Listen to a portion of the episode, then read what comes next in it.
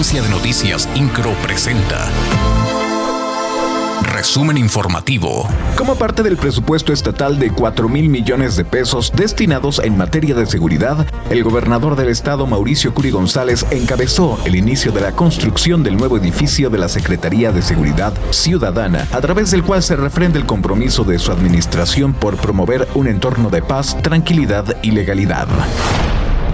En el marco de la ceremonia de inicio de construcción de la nueva sede de la Secretaría de Seguridad Ciudadana, el presidente de Canaco, Querétaro, Fabián Camacho, aseguró que en dicho espacio se deberá de ubicar en el corto y mediano plazo la versión contemporánea queretana del siguiente nivel de procurar la seguridad para todas y todos sus habitantes.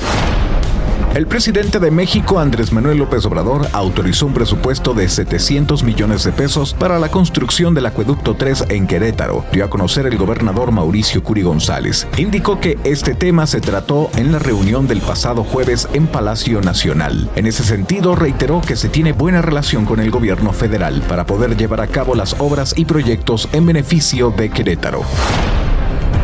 El vocal ejecutivo de la Comisión Estatal de Aguas, Luis Alberto Vega Ricoy, reiteró que la Universidad Autónoma de Querétaro debe pagar el adeudo que tiene. Señaló que la universidad mantiene una deuda de 18 millones de pesos por este servicio. Aunado a ello, sostuvo que durante esta semana se mantendrá la primera mesa de diálogo con autoridades de la UAC para analizar la forma en la que se pueda solventar este adeudo.